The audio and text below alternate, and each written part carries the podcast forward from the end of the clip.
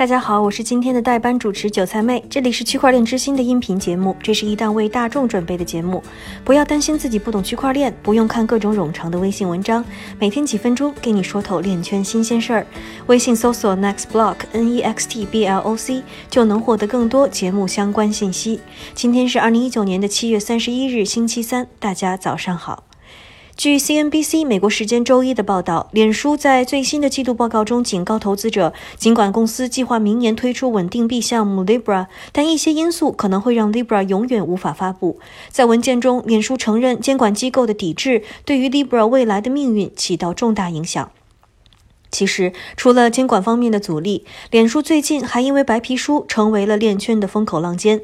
麻省理工学院研究员艾里克斯·利普顿就表示，Libra 白皮书里描述的数字货币结构几乎完全照搬了他和同伴在一八年七月发布的一篇学术论文。在这篇论文中，研究员们描述了一种由资产支持的超主权数字货币，而这一设计和 Libra 惊人的相似。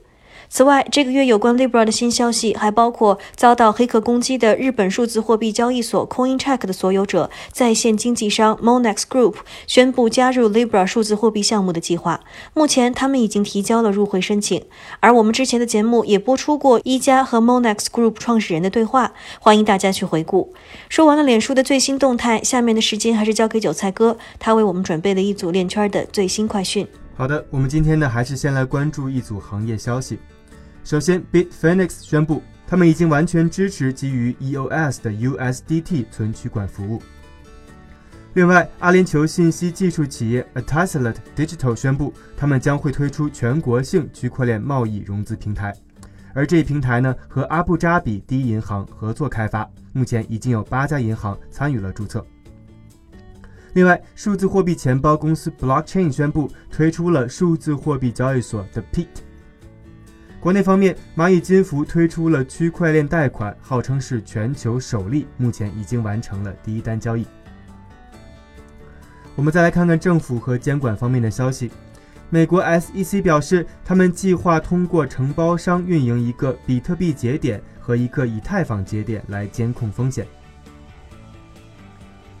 今天的链圈名人点评来自美国银行、住房和城市事务委员会主席 Mike Crapple。他在美国数字货币监管听证会上总结说：“我们不能在创新方面落后，但是同时也不能忽视创新带来的风险。”这场听证会的区块链代表方是 Circle 的联合创始人兼 CEO Jeremy Alaire。他在会上强烈呼吁国会要制定专门针对数字资产的新政策。感谢韭菜哥的分享。区块链之星还原区块链最真的样子，我们明天再见。